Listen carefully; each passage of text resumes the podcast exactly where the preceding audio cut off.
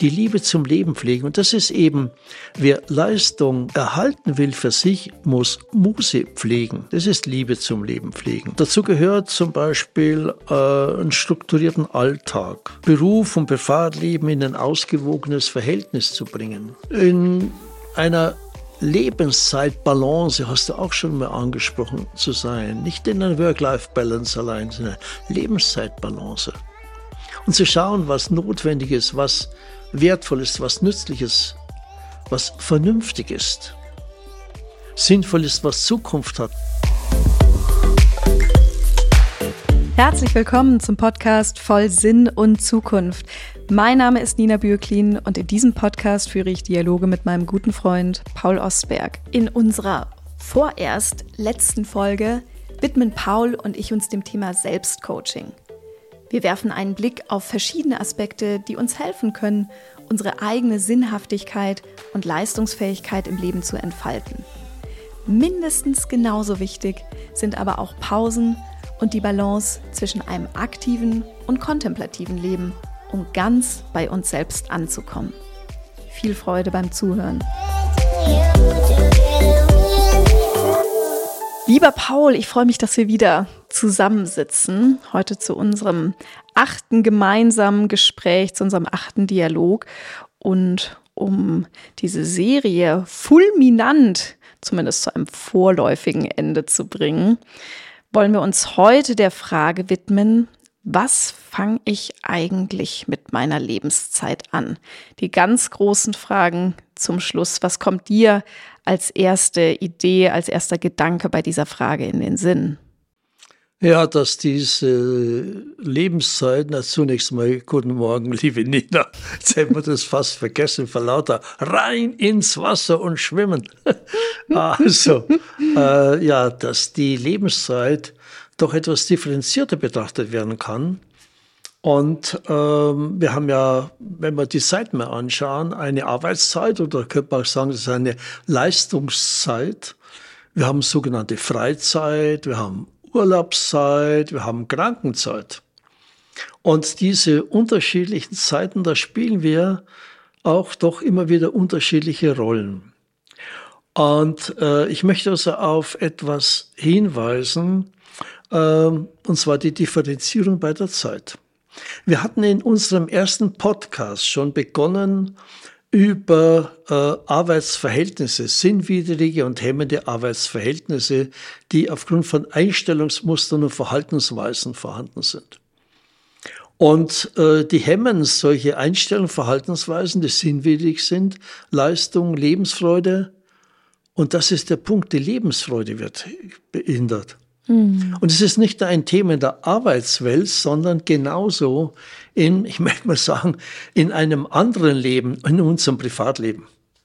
Da würde ich ja kurz dazwischen gehen wollen, denn ich finde es ganz spannend, dass wir bis heute weiterhin oft von einer Work-Life-Balance sprechen. Das ist ja in einem vorherigen Dialog auch schon mal angeklungen. Und eigentlich sind wir doch immer der gleiche Mensch. Mal widmen wir uns der Erwerbsarbeit, vielleicht mal der Care-Arbeit. Dann haben wir ganz freie Zeit, die wir mit Hobbys, Interessen, Begegnungen etc. verbringen. Und am Ende sind wir aber doch ein einzelner Mensch, der als Ganzes zu betrachten ist. Also ist es nicht eigentlich schräg, eine Work-Life-Balance zu haben? Sollten wir nicht ähm, du hast es mal vorgeschlagen, von einer Lebenszeitbalance sprechen und auch überlegen, wo da Überschneidungen liegen. Ja, das ist genau der Punkt. Das ist eine Lebenszeitbalance, die wir brauchen und nicht zu abgrenzen. Es ist die Arbeit, es ist das Privatleben, das ist dieses und jenes, denn es vermischt sich. Nur ein kleines Beispiel. Wenn jemand in der Arbeitsstelle an seinem Arbeitsplatz ist, dann beschäftigen ihn genauso eben Themen, die in der Familie sind. Ob, der, äh, ob das Kind jetzt in der Schule heute die Aufgabe richtig schreibt, äh, ob die Frau die Unterlagen besorgt hat, dass man die Urlaubsplanung machen kann und so weiter. Also es, es vermengt sich und wir können nicht immer so ganz klar abgrenzen.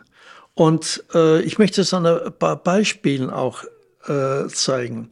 Wir hatten gesprochen über diese Be Begrenzungen, über dieses Hemmende mhm. in der Arbeitswelt. Und das möchte ich mal ansprechen, wie das auch im Vergleich dazu im sogenannten Privatleben aussieht. Fehlende Entscheidungen zwischen oder Unterscheidungen zwischen dem Wesentlichen und dem Unwesentlichen spielen eine große Rolle, Hemmungen in der Arbeitswelt. Aber es ist genauso die fehlende Unterscheidung, was ist wesentlich und unwesentlich im privaten Bereich, im, im, äh, zum Beispiel in der körperlichen Aktivität. Ist es eigentlich noch gut für mich, wenn ich mich ziemlich verausgabe in meiner Freizeit körperlich? Oder ist es sogar dann eine überzogene Belastung? Mhm. Oder wesentlich Unwesentliches, wenn Diskussionen im Familienkreis sind oder im Freundeskreis sind, äh, befasst man sich eigentlich mit Kleinigkeiten, wo man sich oft zerstreitet, statt dass man sagt, Mensch, solche Peanuts, lasst das mal zur Seite, schauen wir uns an, was ist wesentlich, was ist, was ist lebenswesentlich. Mhm. Oder nimm den anderen Punkt her. Äh, fragmentierte Arbeit. Fragmentierte Arbeit heißt, wenn jemand sich in seiner Arbeitsstelle auf die Arbeit konzentriert, aber gar nicht weiß, was mit diesem kleinen Produktdetail von einer großen Maschine dann wirklich passiert, dann kennt er die Wirkungszusammenhänge ja. nicht. Und diese Wirkungszusammenhänge hast du genauso in deinem privaten Leben. Nimm mal her das Thema Investition. Investition in eine Wohnung. Wirkungszusammenhänge vorhandene Geldmittel. Reichende Geldmittel. Wie sieht das also aus für die Zukunft? In der ganzen, äh, in, in den Möglichkeiten, habe ich die in der Zukunft, habe ich so viel Sicherheit oder soll ich da etwas, etwas vorsichtiger mit dem Ganzen umgehen? Ich glaube, dass sehr viele äh, Probleme haben mit ihrer Lebensgestaltung, weil sie sich in Bezug auf Investitionen, ob das nun Wohnung ist, ob das Auto sonst was, verausgabt haben. Mhm. Oder schau mal an, die Zunahme der, der Verschuldung in den Privathaushalten, das hängt mit dem zusammen. Mhm. Das abgrenzende Verhalten, die Ego-Kultur in Unternehmen, das gleiche hast du in, im privaten Bereich auch. Da gibt es auch welche, die ihre Ego-Kultur in der Familie ausleben wollen oder im Freundeskreis ausleben wollen. Die gestörte Kommunikation, das ist ein Riesenthema. Also da wird sofort klar, dass die nicht nur in der betrieblichen Situation eine Rolle spielt, sondern genauso die gestörte Kommunikation im privaten Bereich. Das würdelose Verhalten bei der Kritik sprechen im Unternehmen. Und das würdelose Verhalten hast du genauso, Nina, im, im Verwandtschaftsbereich. Oder mhm. nimm mal einen Vater her, der den Sohn, weil er etwas jetzt nicht richtig macht, weil er es nicht kann, weil es ihm vielleicht gar nicht gezeigt wurde, sagt, Mensch, du bist zu blöd zu allem. Mhm. Das ist ein würdeloses Verhalten bei Kindern. Das wirkt sich später dann eben auch aus. Absolut, ja. Also das sind so, so einige Aspekte, dass uns mal klar wird, Arbeitswelt und die Zeit oder Situationen außerhalb unserer Arbeitsstelle haben sehr viel Parallelitäten. Und das gilt es zu bedenken, dass wir nicht so in absoluten Schubladen leben können, Arbeitswelt, Urlaubswelt, Krankenwelt, Freizeitwelt mhm. und was es da noch alles für Welten gibt. Ja, ich würde sogar einen Schritt weiter gehen und sagen, nicht nur in Schubladen das aufzusplitten, sondern es würde uns sogar gut tun, diese Schubladen zusammenzufügen, eben weil wir ganze Menschen sind mit unserem emotionalen Ballast oder auch der emotionalen, den emotionalen Reichtümern, genauso wie unseren Fähigkeiten, unseren Interessen, den Werten, die uns was bedeuten. Und auch an der Stelle ist es ja umso wichtiger zu schauen, was ist denn der Beruf, die Arbeit, der ich nachgehe, die sich mit meinen persönlichen, für mich wichtigen Werten überschneidet. Wo kann ich auch dort mich wiederfinden, mich ausrichten, mein Wozu finden? Also insofern finde ich, wäre diese Schubladisierung nicht nur schwierig, sondern tatsächlich nicht förderlich und im Gegenteil, das Überschneiden und das Zusammenführen unglaublich wichtig. Gleichwohl ich sagen möchte, wir haben natürlich unterschiedliche Rollen und das ist auch gut so. Ich bin in meiner Arbeitsstelle natürlich in einer anderen Rolle, als ich als äh, Freundin bin oder als Schwester oder als Patentante vielleicht. Und dennoch denke ich, ist es ein Ziel in diesen Rollen möglichst authentisch zu sein und mein ganzes Menschsein nicht zu verleugnen, sondern auch in angemessenem Maße zu leben. Ja, das äh, Stichwort, was du gerade gesagt hast, die Schubladen zusammenführen, also eigentlich die Schubladen öffnen, zusammenzuführen, das ist etwas, was äh, gerade bei der sogenannten Leistungsmotivation, bei den Quellen der Leistungsmotivation im Arbeitsleben eine große Rolle spielt. Wir können uns das mal im Detail anschauen. Äh, wir unterscheiden zwei Hauptbereiche wenn es um Leistungsmotivation im Arbeitsleben geht, und zwar den sogenannten Ich-Bereich und den Wir-Bereich. Mhm. Der Ich-Bereich, das sind die individuellen Fähigkeiten und das Können. Das Fachliche, das Soziale, das Kommunikative, Selbstmanagement. Und die Frage ist, ob also diese individuellen Fähigkeiten und dieses Können und meine Motivation zusammenpasst mit den Anforderungen, die auf mich von außen zukommen. Ich erinnere an das Thema Nina Csikszentmihalyi Flow. Mhm. Also Anforderungen und Fähigkeiten und Können müssen zusammenpassen, um einfach auch mit einer guten Motivation eine entsprechende, entsprechende Ergebnisse zu erreichen. Der zweite Punkt im Ich-Bereich ist das individuelle Wollen. Und da kommt genau das, was du gerade nochmal gesagt hast. Welche Wertevorstellungen habe ich? Welche Werte spielen eine Rolle? Was ist existenziell wichtig für mich? Wie ist meine Votation? Was sind meine Sehnsüchte, die Strebungen? Strebung vielleicht nach Zugehörigkeit, äh, nach Identifikation mit etwas, das ich einen Halt habe. Individuelles Wollen, da gehört dazu die Frage nach Aufstieg. Aber es gehört auch etwas dazu, was meistens übersehen wird, auch in diesen Motivationsbüchern. Meine Zweifel, meine Ängste. Mm. Zweifel und Ängste motivieren auch, aber zum Beispiel etwas nicht zu tun mhm. oder sich in einer bestimmten Weise zu verhalten. Also Ich-Bereich, individuelle Fähigkeiten und Können, individuelles Wollen. Und ich würde ergänzen, gerade weil heutzutage so oft von Leistung gesprochen wird, welche Leistung kann erreicht werden, schon bei den Kindern in der Schule, und das zieht sich ja die ganze berufliche Entwicklung weiterhin durch, dass Leisten aus einer logotherapeutischen Perspektive zunächst etwas ist, was freiwillig geschieht, was eigenmotiviert ist, was also an meinen selbstgesetzten Normen ansetzt und wo ich mich auch an meiner Bestleistung, an meiner eigenen Bestleistung messe und nicht immer in Konkurrenzkampf stehe. Also es ist eigentlich ein Wettstreit mit mir selbst viel eher, als dass es jetzt ein Wettstreit mit anderen wäre, wenn wir hier von Leistung sprechen.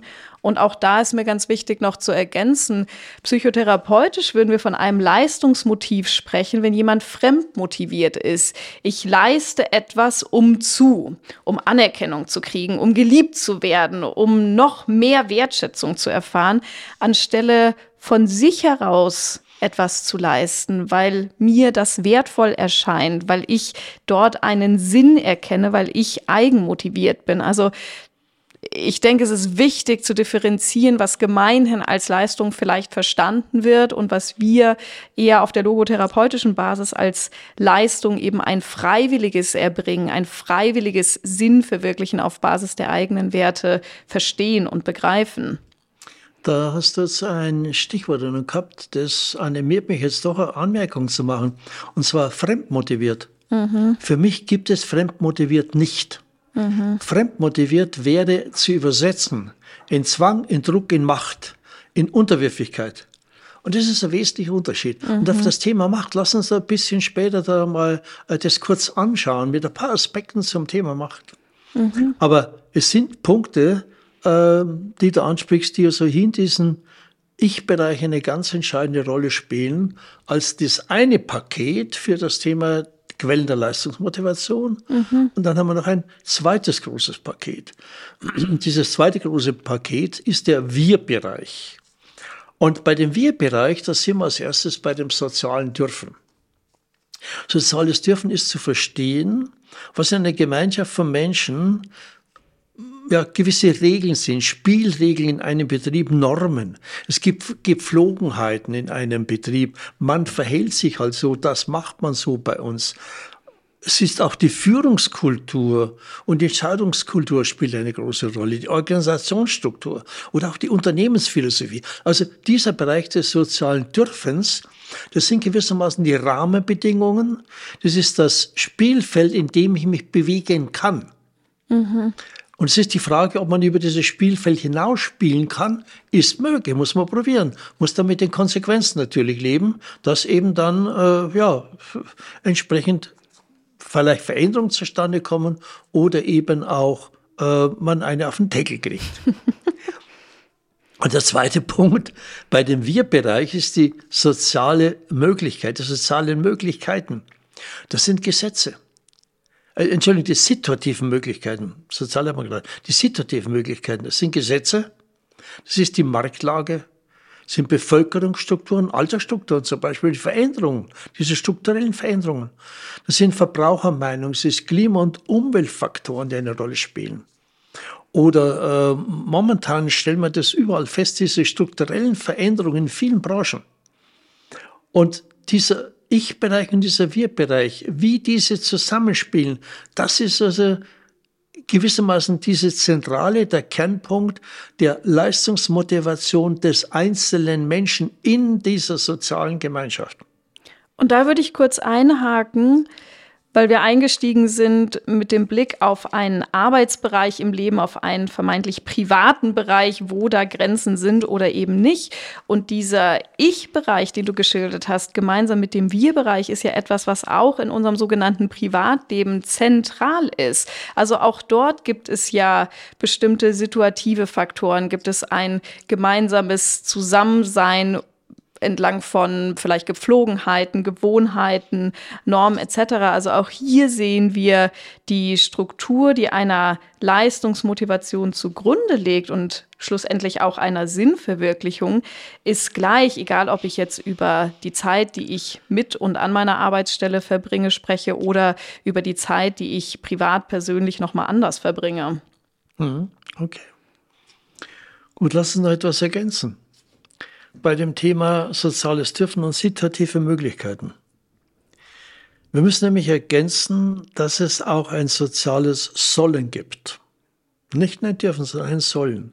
Das heißt, das Sollen bedeutet zum Beispiel den Umgang miteinander in einer ja, förderlichen Weise, in einer würdevollen Weise zu pflegen.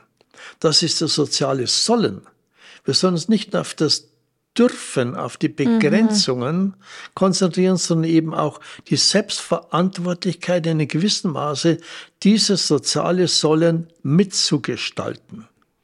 Und genauso gibt es ein situatives Sollen, nicht nur die Möglichkeiten, sondern das bedeutet, zu schauen, wie sind die Rahmenbedingungen, diese Rahmenbedingungen klären, um zu sehen, ob die Situation nicht doch verändert werden kann aufgrund meiner Einstellung, aufgrund neuer Möglichkeiten, aufgrund von, äh, was weiß ich, Kooperationen, Zusammenlegungen, die unterschiedlichen Schubladen öffnen, um da was reinzuholen.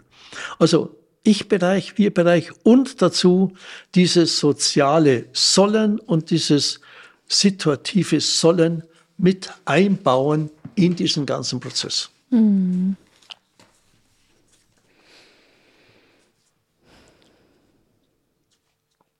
Ja, wir hatten ja schon einmal darüber gesprochen gehabt, auch in einem Teilbereich über ähm, sinnvolle Arbeit. Und das passt eigentlich hierher.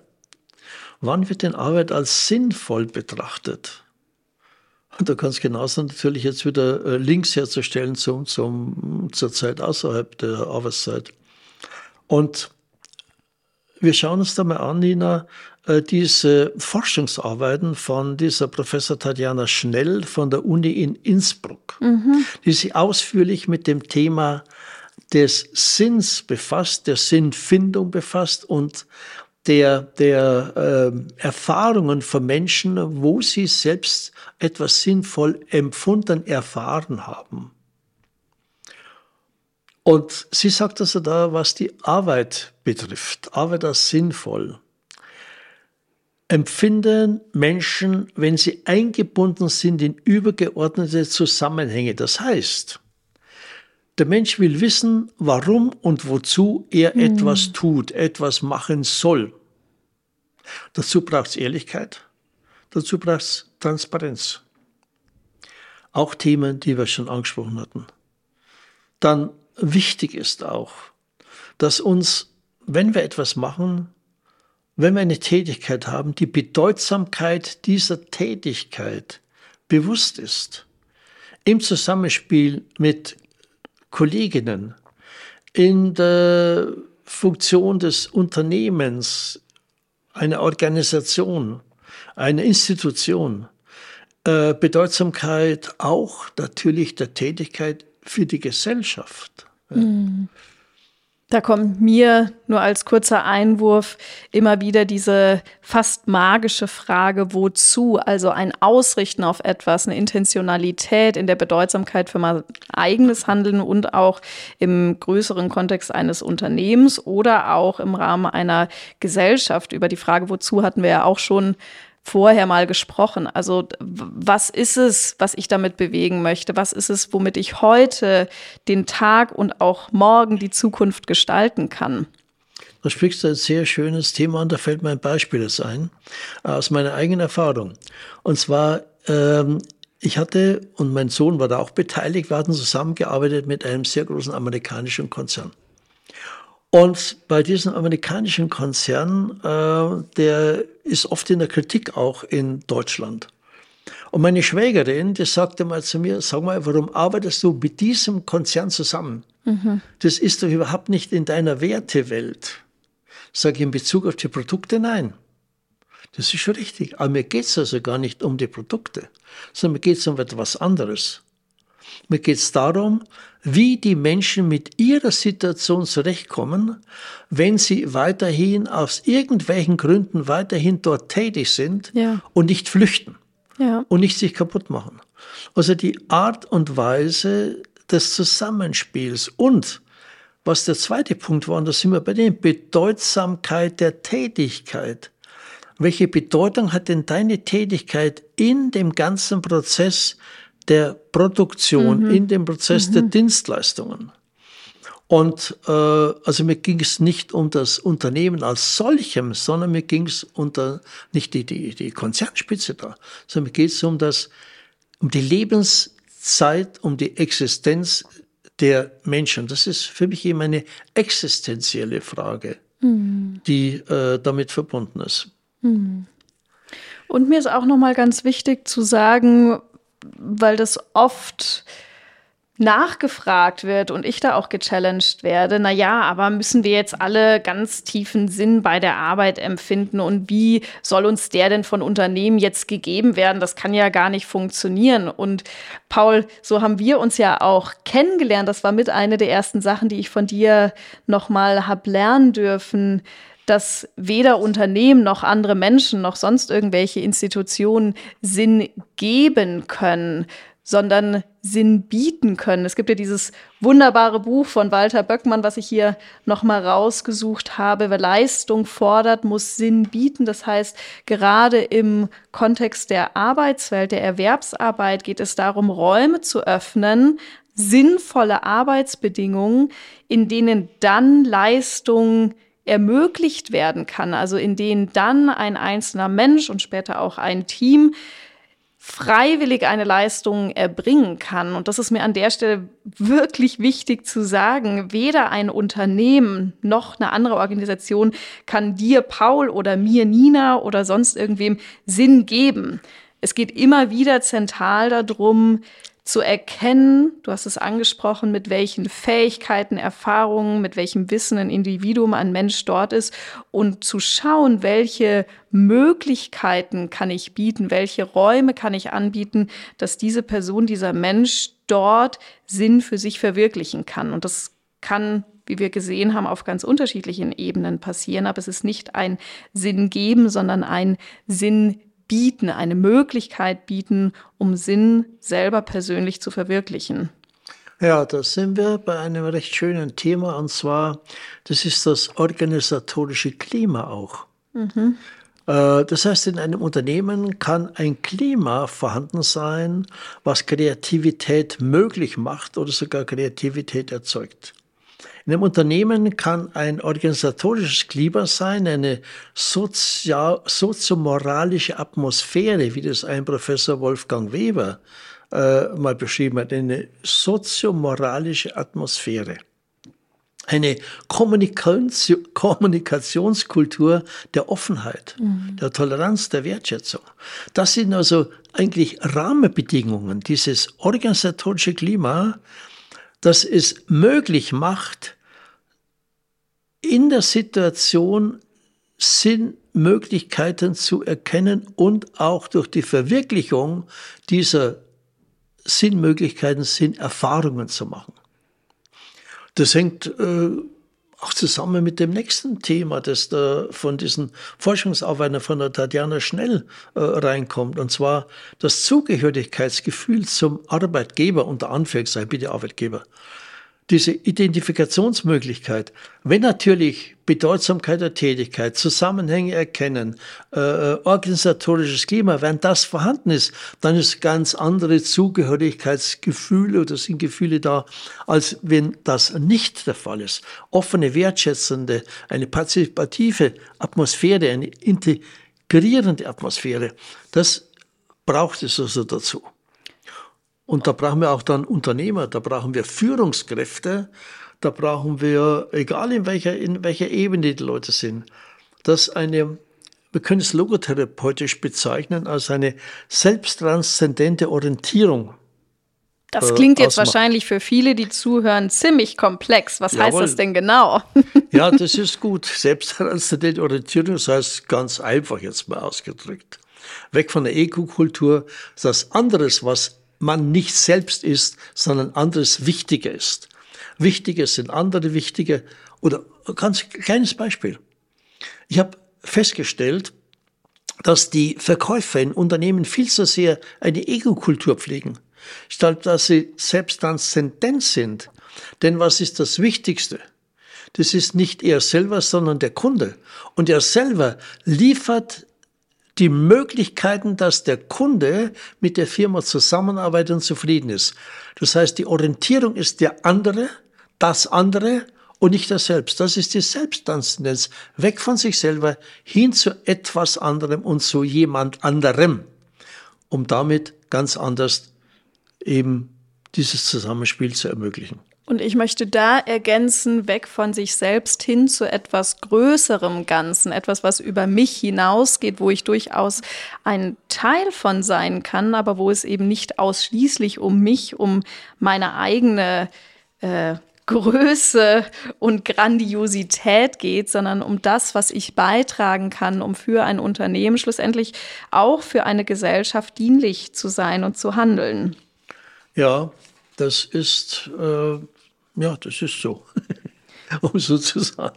Und ich möchte an der Stelle noch mal ganz ja. kurz auf das Thema Sinnverwirklichung auch im Arbeitsumfeld eingehen, denn ich kann mir gut vorstellen, weil ich diese Fragen auch immer wieder kriege, so, ja, was heißt das denn jetzt ganz konkret? Wie kann ich denn jetzt Sinn überhaupt verwirklichen? Wie funktioniert das denn?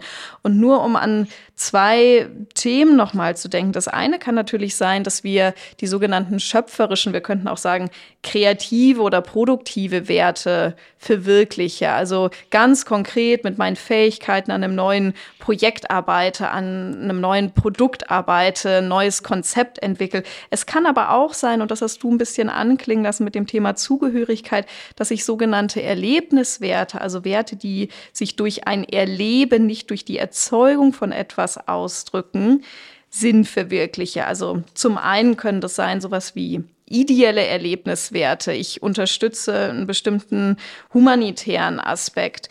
Und es könnten aber auch so Themen wie soziale Erlebniswerte sein, Stichwort Zugehörigkeit. Ich kann mit Kollegen sein, ich kann mich solidarisch verhalten, ich kann gemeinsam an etwas arbeiten. Also mir ist an der Stelle ganz wichtig zu sagen, auch in, mit Rückblick auf das, was wir schon in den vorherigen Dialogen hatten, Sinnverwirklichung ist nicht irgendwas Abstraktes, was da draußen passiert, sondern es ist ist etwas ganz Konkretes in unserem beruflichen, genauso wie unserem sogenannten privaten Alltag. Etwas, was jeden Tag geschehen kann und nicht immer nur durch die größte Aufgabe, das riesigste Projekt, sondern insbesondere durch vermeintliche kleine Erlebnisse oder auch Aktivitäten, die wir im Alltag haben. Jetzt will ich einen Schlenker da machen, den ich gar nicht für heute in meinem Hinterkopf hatte, aber jetzt kommt in den Vorderkopf rein. Und zwar äh, sinnvoll oder nicht sinnvoll. Wir haben heute in vielen Betrieben einen Meeting-Wahnsinn.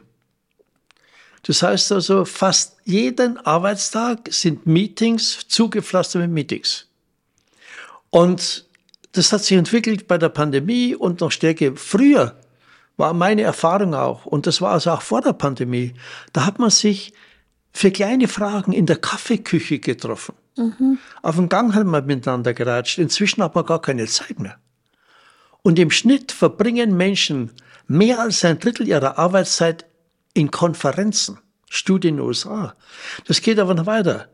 Das größte Problem der Zeitverschwendung und aber einer Sinnwidrigkeit im Praktischen ist diese Konferenz und Meetings dieser Waren. Die Firma, diese Terminabsprache, Doodle, hat 2019 in einer Befragung festgestellt, dass 38 Prozent der Mitarbeiter in der Bundesrepublik Zeitverschwendung durch Meetings als den größten Kostenfaktor betrachten. Man hat gerechnet, dass das 65 Milliarden Euro in der deutschen Wirtschaft im Jahr sind durch vergeudete Stunden von Meetings. Und wenn man da sich doch fragt, wie schafft man denn eine, eine produktive, eine motivierende Atmosphäre? Was ist sinnwillig? Da sind wir genau bei diesem Meeting-Wahnsinn. Mhm. Und deswegen kann man sagen, ja, was gibt's denn da für Lösungen? Gibt's reihenweise Lösungen? Nur ein paar Beispiele. Meetingfreie Tage, wie das bei der Firma Spotify ist. Mhm. Oder der E-Mail-Verteiler, dessen E-Mail-Verteiler reduzieren. Wer braucht überhaupt die Entscheidung? Dann nächstes Thema, Einladungsliste zu Meetings überprüfen. Absolut. Mhm. Oder bei E-Mails die Schreiblänge reduzieren auf drei, vier Zeilen. Oder miteinander telefonieren statt wochenlang Meetings hin und her laufen lassen. Und es gibt noch eine Möglichkeit. Wenn der Arbeitskollege nicht weit weg ist, geht zu Fuß ihm hin, klopft an und sagt, du, Horch, ich habe mit dir ein Thema zu besprechen. Und damit kriegen wir also auch wieder eine persönliche Beziehung, mhm. eine andere.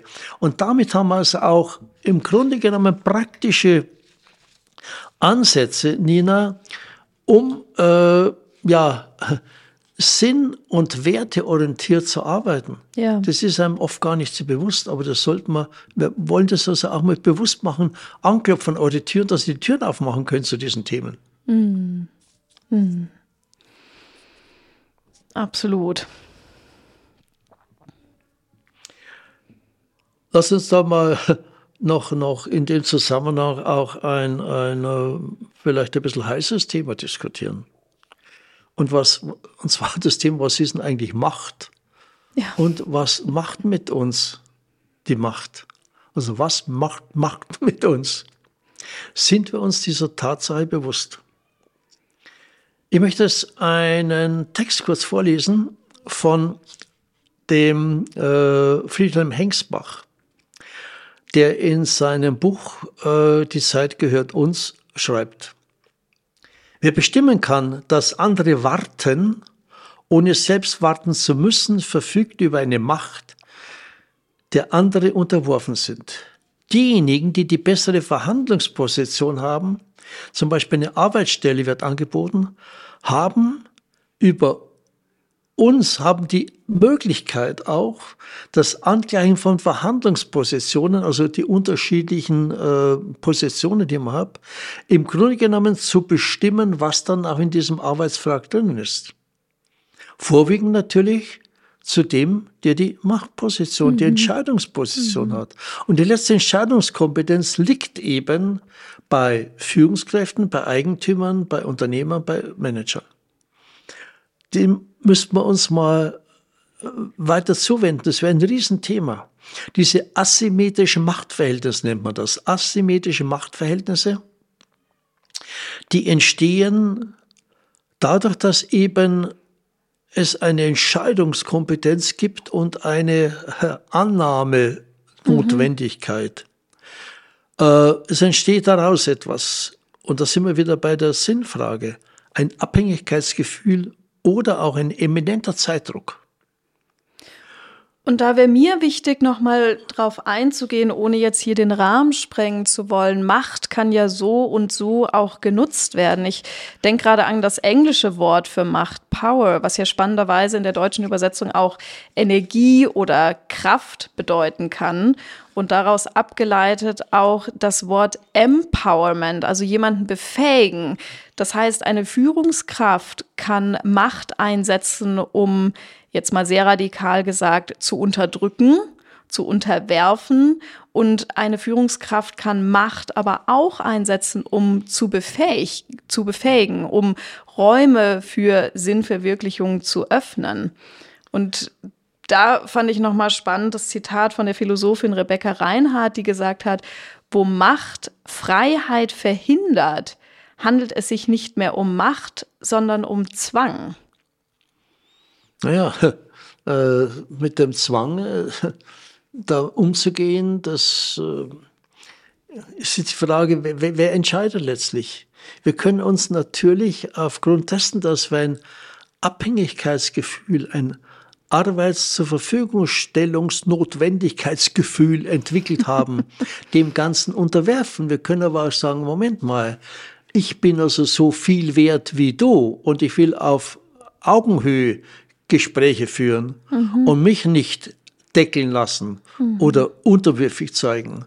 Das braucht natürlich eine gewisse innere Stärke, das braucht ein inneres Werteverständnis, eine Stabilität, eine, eine Selbstachtung braucht es vor allem. Und ähm, ich denke, dass dieses Thema, Nina, immer mehr zum Tragen kommt. Mhm. Ähm, wir müssen auf der anderen Seite, kommen wir gleich nochmal drauf, wir müssen auf der anderen Seite auch mal anschauen, es braucht aber Menschen, die investieren, die Produktions- und Leistungsmöglichkeiten zur Verfügung stellen. Total. Und es braucht Menschen, die dann eben bereit sind, im Sinne ihres Werteverständnisses in Kombination mit dem Werteverständnis des Unternehmens auch bereit sind, dort mitzumachen, mitzuspielen. Und ich denke, dieses asymmetrische Verhältnis, Ober sticht unter, das ist Vergangenheitsdenken. Mm. Dieses, dieses autoritäre Führungsart, das ist Vergangenheit. Ein modernes, zeitgemäßes Unternehmen, das nicht den Vermögensgegenstand in den Händen der Kapitaleigner als entscheidend betrachtet, hat etwas begriffen dass wir eine Kultivierung und Veredelung der menschlichen Arbeit, so sagt es Hengsbach, eine Kultivierung und Veredelung menschlicher Arbeit brauchen. Und das müsste hohe Priorität haben. Mhm. Wir brauchen, so möchte ich mit meinen Worten bezeichnen, eine sinnzentrierte Unternehmenskultur. Das ist ja der Untertitel in dem Buch, das ich mit Elisabeth Lukas geschrieben habe, Arbeit heute, Last der Freude.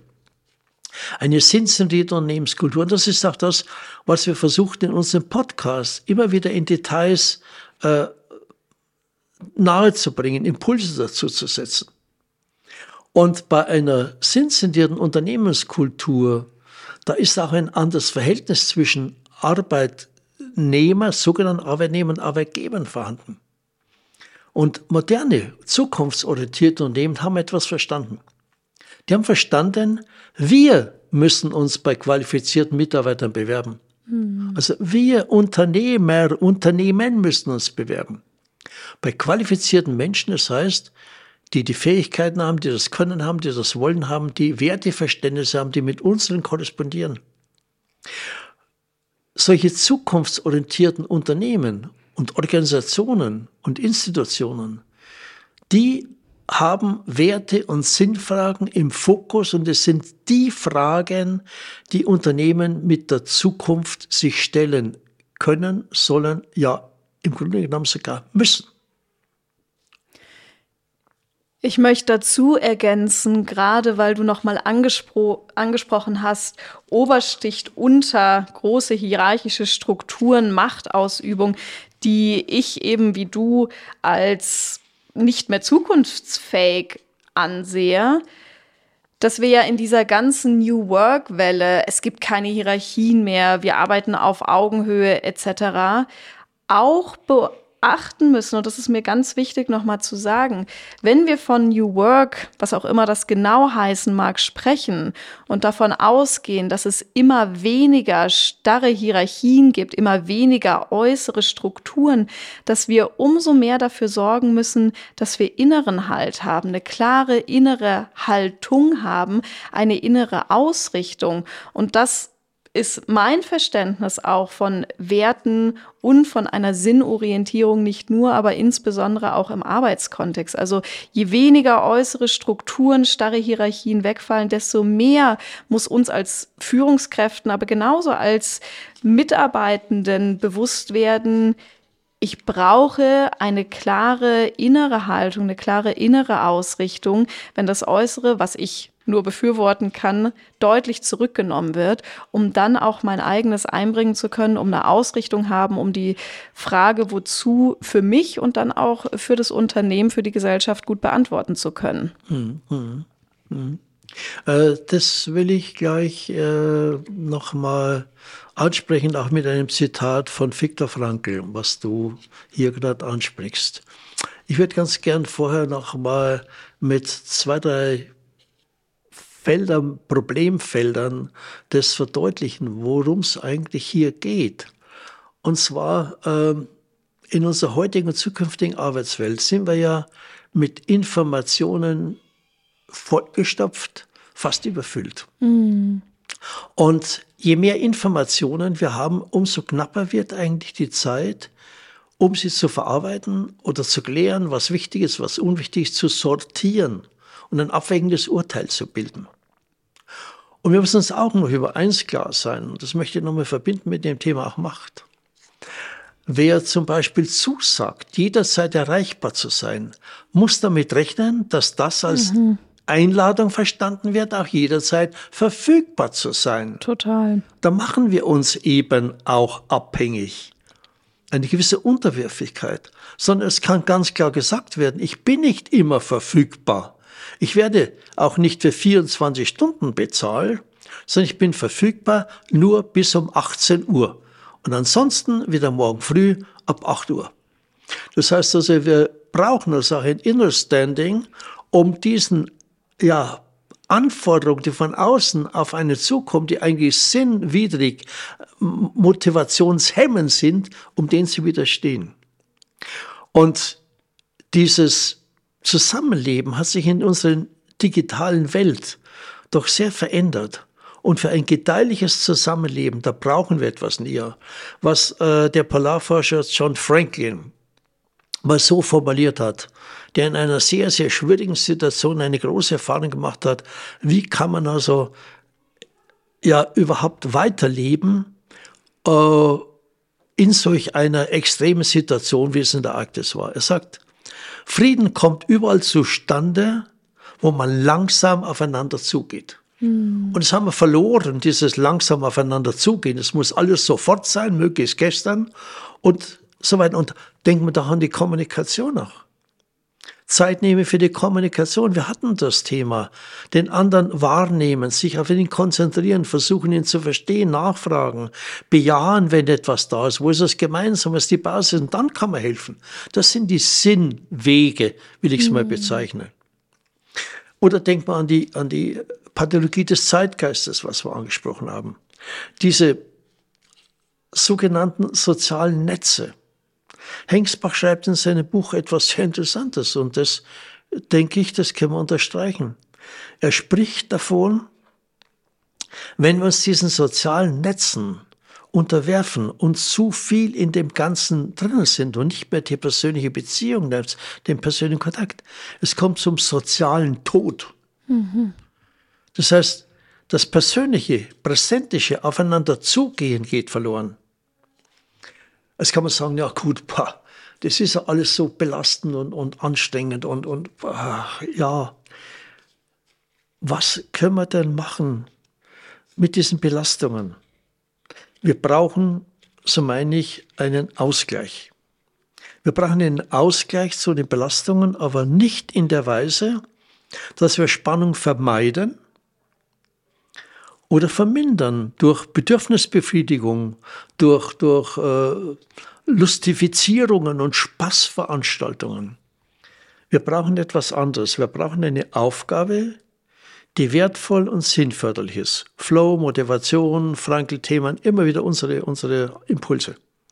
Und wir brauchen etwas, und jetzt zitiere ich Frankl, er sagt, wir brauchen ein polares Kraftfeld. Mhm. Und dieses polare Kraftfeld, das schreibt er in seinem Buch Bergerlebnis und Sinnerfahrung. Er war übrigens Bergsteiger, obwohl er Höhenangst hatte und hatte dadurch seine Höhenangst überwunden, dass er gesagt hat, das lasse mir von nicht mehr gefallen. Und dieses polare Kraftfeld, das beschreibt er auch so, Zitat, eine Motivation, ein, Entschuldigung, nochmal, Zitat, eine Meditation des beschaulichen Lebens, eine Vita contemplativa einerseits und andererseits eine Vita activa, das tätige, das zugreifende, das anpackende Leben. Und wir brauchen die beiden Seiten. Wir brauchen also die Kontemplation und wir brauchen die Aktiva, die Aktivität. Und wenn in der heutigen Zeit es nur so konzentriert ist auf diese Aktivitäten, weil es halt so sein muss, weil die Gesellschaft Leistung fordert, weil wir sonst nicht weiterkommen, weil Wachstum notwendig ist und so weiter, dann ist das nicht gut für uns. Und Hengsbach schreibt also etwas anderes, was ich auch noch zitieren möchte. Wir brauchen eine Zeit für uns, um den Geschmack des Lebens und der Liebe genießen zu können. Hm. Wir können wieder eintauchen in den Klang von Freundschaft, Gerechtigkeit, Solidarität, einstimmen in die Freude und das Lachen darüber, dass wir da sind und leben. Die Zeit gehört uns, schreibt er. Und das Glück des Menschen eine Gabe Gottes liegt in der Freude an der Gegenwart, nicht in der Jagd nach dem, was war oder nach dem, was noch kommen wird. Ausrufezeichen. Ausrufezeichen, großes Ausrufezeichen, ja. Und ich möchte gerne ergänzen, Paul, weil ich das so schön finde, wie du das nochmal zitiert hast, die Vita Contemplativa, die Vita Aktiva. Ich kenne das von mir selber, insbesondere wenn ich sehr aktive Phasen hatte, wie sehr ich mich auch danach sehne, die kontemplativen Phasen zu haben. Und zwar nicht ausschließlich, weil ich sage, ich bin total erschöpft, ich muss jetzt wieder auftanken, sondern auch um das, was ich erlebt habe, das, was ich gelebt habe, überhaupt zu integrieren, sacken zu lassen, es wirklich als Teil von mir zu machen. Und fand ganz spannend, dass hier nur ganz kurz angesprochen, dass die Ärztin und Forscherin Sandra Dalton Smith auch gesagt hat, unter anderem in ihrem TED Talk, wir brauchen auch Pausezeiten, wobei sie Pause beschreibt als Phasen, in denen wir für uns sind und auf unterschiedlichen Ebenen. Sie nennt da sieben Arten von Pause, also eine physische zum Beispiel, eine mentale, eine sensorische oder auch eine kreative Pause, wieder zu uns zurückkommen. Pause nicht im Sinn von, ich mache gar nichts mehr und liege auf der Couch, sondern Pause im Sinne von, ich komme raus. Manche bezeichnen das ja als ein Hamsterrad aus dem Alltag, aus diesem immer aktiv sein Modus und komme rein in einen kontemplativen, in einen vielleicht sogar inspirierenden Moduszustand, in dem ich mir auch die Zeit dafür nehme. Und eine kreative Pause könnte auch bedeuten, in die Natur zu gehen, in Resonanz zu gehen mit meiner Umwelt mir vielleicht Musik anzuhören, in ein Konzert zu gehen, künstlerisch selber tätig zu sein oder das auf mich wirken zu lassen, um dadurch dieses Spannungsfeld, was du so schön beschrieben hast, auch umfangreich zu leben. Weil ich glaube, wenn wir den Hang haben, in dem einen oder dem anderen Pol zu versinken, ist das nicht das, was wir beide unter wertorientiert und sinnorientiert im Sinne einer Lebensgestaltung mhm. sehen. Mhm. Du hast vorhin zitiert den Beckmann mit seinem Buchtitel Wer Leistung fordert, muss Sinn bieten. Ich will, würde es jetzt anders formulieren. und zwar äh, für die jeweils individuelle Person. Wer Leistung bringen will, auf Dauer, muss Muse pflegen. Mhm. Muss Muse pflegen. Der braucht noch etwas anderes. Und da will ich mal zusammenfassen.